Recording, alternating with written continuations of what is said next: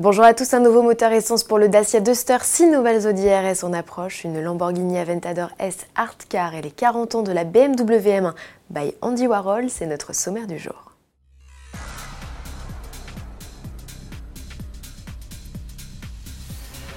Encore du nouveau pour le Duster après une série spéciale de son tout-terrain. Dacia annonce le lancement d'un nouveau moteur.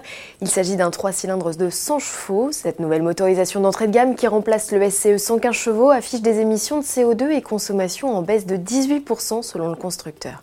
Elle n'est proposée qu'avec une boîte manuelle à 5 rapports et une transmission deux roues motrices. L'arrivée de cette nouvelle génération de moteurs plus efficiente a pour effet de faire grimper les tarifs. Le ticket d'entrée est désormais fixé à 12 490 euros avec la finition Soit un surcoût de 500 euros. En contrepartie, le malus chute drastiquement de 1490 euros. Vous n'aurez plus qu'à en débourser 75. Le reste de la gamme est inchangé. Le Duster est toujours proposé avec les essences de 130 et 150 chevaux et en diesel avec les DCI 95 et 115 chevaux. La griffe Audi à 25 ans, un quart de siècle que le constructeur s'apprête à célébrer avec le lancement d'ici la fin de l'année 2019 de 6 modèles sportifs. Les deux premiers véhicules présentés pourraient être les RS6 Avant et RS7 Sportback. Suivront les RS Q3, RS Q3 Sportback et RS Q8. Le sixième modèle sur la liste pourrait être la RS4 Avant.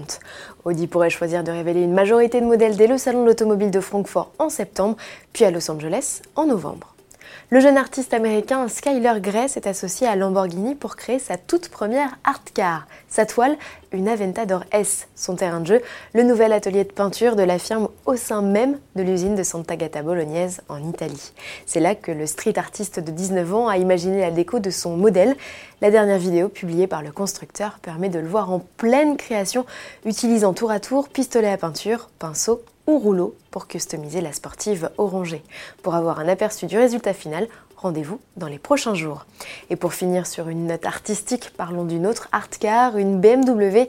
C'est en 1975, sur une excellente idée du pilote et commissaire-priseur Hervé Poulain, que le constructeur donna naissance à cette mode, celle qui consiste à confier une voiture de course à des artistes contemporains.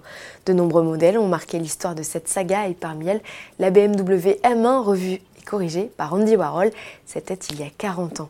À l'occasion de cet anniversaire, le constructeur a organisé une séance photo spéciale. L'artiste américain aimait cette voiture qu'il trouvait plus réussie qu'une œuvre d'art.